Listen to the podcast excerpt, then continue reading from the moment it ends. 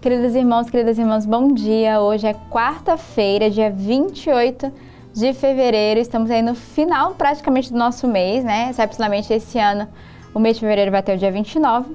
Mas hoje estamos iniciando uma semana e finalizando praticamente o nosso mês. E eu espero que nesse tempo de fevereiro, né, desde que nós iniciamos a quaresma, tem sido um tempo de verdade de recolhimento, um tempo de mudança interior no nosso coração, porque a quaresma nos provoca a essa conversão. E nós já estamos na segunda semana da quaresma. Se na primeira semana você ainda não tomou propósito na sua vida, ainda dá tempo. Estamos só no início ainda da quaresma. Tem mais algumas semanas pela frente. Então aproveita que é início da semana e pergunta ao Senhor, né? Qual vai ser os sacrifícios, a renúncia, a abstinência, que nessa quaresma o Senhor te chama a viver para purificar profundamente o vosso coração. Tenho desejo de verdade que seja um tempo da graça, um tempo de recolhimento, da escuta da palavra de Deus que possamos a cada dia, sobretudo com a Lex Divina, que é essa leitura antes da palavra de Deus, deixar que a palavra de Deus ela rumine no nosso coração, para que de fato ela possa dar o seu fruto devido. E um bom método que a igreja nos oferece é a leitura orante, né? Viver cada passo, né, desde a meditação da palavra, deixar Deus falar o nosso coração, contemplar a palavra de Deus, rezarmos com a liturgia daquele dia e tomarmos também uma resolução para o nosso dia. Quero também agradecer a todos os irmãos da Aliança da casa de Luiz Eduardo Magalhães. Eu quero agradecer aos jovens que têm sido fiel, fiéis a cada dia, né, partilhando a palavra de Deus, vivendo esse tempo do Lex Divina e que têm mandado os seus testemunhos, as suas ações de graça, aqueles que também que a cada dia deixam seu comentário ali no, no nosso vídeo do YouTube. Eu quero é, agradecer a fidelidade, mas sobretudo vocês se deixam ser interpelados pela própria palavra que Deus nos dá a cada dia, a cada semana, através dessa liturgia da nossa igreja. E hoje, nesse dia 28, nessa quarta-feira, que também é um dia dedicado a São José, peçamos a intercessão dele, né, por toda a providência, não só material, que é muito importante, mas sobretudo a providência espiritual da nossa alma. Eu creio que a quaresma é um tempo providencial que a igreja nos oferece para nos convertermos e voltarmos o nosso coração inteiramente a Deus. E neste dia, a liturgia da palavra vai nos trazer a primeira leitura retirada do profeta Jeremias. Naqueles dias, disseram eles: Vinde para conspirarmos junto contra Jeremias. Um sacerdote não deixará morrer a lei, nem um sábio o conselho, nem um profeta a palavra. Vinde para o atacarmos com a língua, e não vamos prestar atenção a todas as suas palavras. Atendei-me, Senhor, ouve o que dizem meus adversários. Acaso pode-se retribuir o bem com o mal? Pois eles cavaram uma cova para mim. Lembra-te de que fui à tua presença para interceder por eles e tentar afastar deles a tua ira. Então, o que a gente vê aqui nessa profecia, né, nessa leitura do profeta Isaías? Primeiro, a gente vê que por ser fiel né, à missão, muitas vezes aquele que é enviado a anunciar, ele vai sofrer ameaças e perseguições. E aí nós devemos de fato fazer essa mesma pergunta, né, que foi feita pelo profeta Jeremias, né? Acaso pode retribuir o bem com o mal? É, somos convidados nesse tempo da quaresma a fazer uma releitura de como eu tenho vivido a minha vida, como eu tenho retribuído é, todas as perseguições das nossas vidas, muitas vezes os ataques que sofremos, as injustiças. E o Senhor que nos convida a não pagar o mal, o mal com o mal, mas ao contrário, a de fato é, retribuir com bem. E aqui, mesmo na perseguição, o profeta Jeremias vai, vai nos lembrar, né?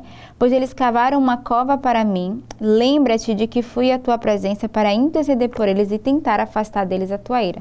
Então, mesmo é, ele vivendo tudo aquilo que era a, a conspiração, né, como diz o profeta Jeremias, mesmo vivendo toda a perseguição, ele teve esse coração de fato que não buscou revidar o mal com o mal. Mesmo se ele faz uma pergunta, se ele vai questionar, né, por causa dos seus adversários, mas com certeza é o Senhor que nos ensina e nos conduz nesse dia a pagarmos o bem com bem, né, e pagarmos sobretudo o mal com bem.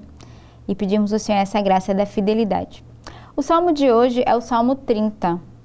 Salvai-me pela vossa compaixão, ó Senhor Deus. Retirai-me desta rede traiçoeira, porque sois o meu refúgio protetor. Em vossas mãos, Senhor, entrego o meu espírito, porque vós me salvareis, ó Deus fiel. Ao redor, todas as coisas me apavoram. ouço muitos cochichando contra mim. Todos juntos se reúnem conspirando e pensando como vão tirar-me a vida. A vós, porém, ao meu Senhor, eu me confio e afirmo que sós vós sois o meu Deus. Eu entrego em vossas mãos o meu destino, libertai-me do inimigo e do opressor.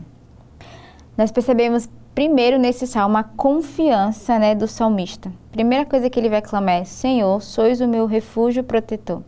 E ele vai pedir: Senhor, é, salvai-me pela vossa compaixão. Então o salmista tem uma grande confiança no Senhor e ele reconhece que de fato Deus é esse capaz de, por sua compaixão e sua misericórdia, nos salvar, né? nos retirar da rede traiçoeira. Então, o salmista vê aqui Deus como esse refúgio protetor e, sobretudo, aquele que nos salva.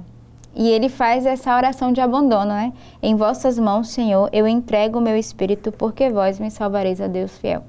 Então, que todos os dias possamos, como o salmista, né, entregar ao Senhor a nossa vida, entregar a Ele, nos abandonarmos com o coração confiante e termos esse coração na certeza de, como diz o salmista, né, salvai-me pela vossa compaixão, ó Senhor meu Deus. E o finalzinho do salmo, ele vai fazer um clamor, né?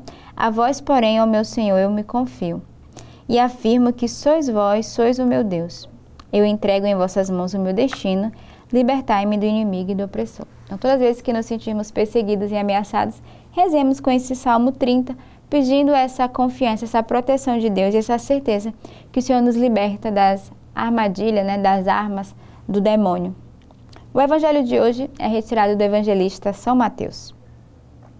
Naquele tempo, enquanto Jesus subia para Jerusalém, ele tomou os doze discípulos à parte e, durante a caminhada, disse-lhe: Eis que estamos subindo para Jerusalém, e o filho do homem será entregue aos sumos sacerdotes e aos mestres da lei.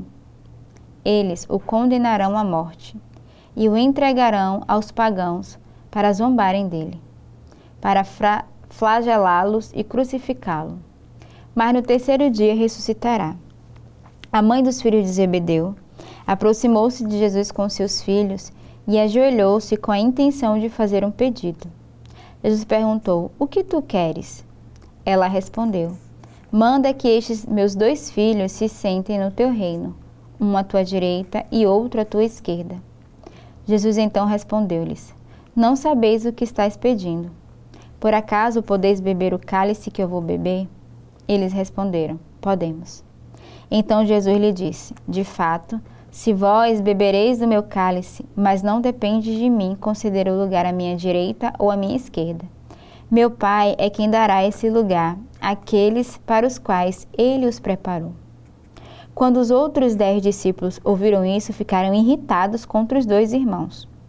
Jesus, porém, chamou-os e disse: Vós sabeis que o chefe das nações tem poder sobre elas, e os grandes as oprimem. Entre vós não, deve, não entre vós não deverá ser assim. Quem quiser tornar-se grande, torne-se vosso servidor. Quem quiser ser o primeiro, seja o vosso servo. Pois o Filho do Homem não veio para ser servido, mas para servir e dar a sua vida como resgate em favor de muitos. No Evangelho de hoje é interessante porque é, nós vemos aqui a atitude dessa mãe um pouco querendo o bom lugar dos seus filhos, né, centrados em si, eles que buscavam e a mãe que buscavam um lugar, né, à direita, uma direita outra esquerda. Então a gente vê é, nessa leitura ainda um coração voltado a uma glória. Mas o Senhor vai fazer uma grande exortação. Primeiro, os discípulos se revoltam, né, os dez, contra esses dois, dizendo: Mas quem são vocês para quererem o lugar de estar à direita ou à esquerda? Por quererem ser o maior. E Jesus vai exortar dizendo, né? Quem quiser tornar-se grande, torne-se vosso servidor. Quem quiser ser o primeiro, seja o vosso servo. Então, esse convite hoje que Jesus faz a cada um de nós, né, é muito significativo. Somos convidados a sermos servos do Mestre, e o Mestre é Jesus, mas também sermos, sermos servos uns dos outros, daqueles que estão ao nosso lado. De pedirmos, Senhor, a graça de não querermos o primeiro lugar, de não querermos é, grandes méritos, mas ao contrário, de pedirmos ao Senhor um coração bem pequeno, né? a pequenez que nos torna simples, que nos torna servo, que tem um olhar que cuida do outro, que não cuida de si mesmo. Aqui os dois filhos queriam cuidar de si, e o Senhor que vai, de forma muito sutil, é, exortá-los a dizer: não somos nós que devemos ser servidos, nós estamos aqui para servir o outro. Então é uma atitude no tempo da quaresma, né? esse tempo da caridade, onde eu cuido do outro, onde eu estou disposto a ser servo do meu irmão. E para nós que vivemos em comunidade, mais ainda é evidente essa palavra. Eu sou chamado a servir o meu irmão que está ao meu lado, a cuidar dele e a não querer os primeiros lugares, mas ao contrário, essa atitude, esse movimento né, de conversão do nosso coração. Então, que nessa quarta-feira, dia dedicado a São José, um homem justo, simples e que se fez pequeno, nos ensine também a viver essa pequenez nesse dia. Tenhamos uma bela quarta-feira e que Deus os abençoe.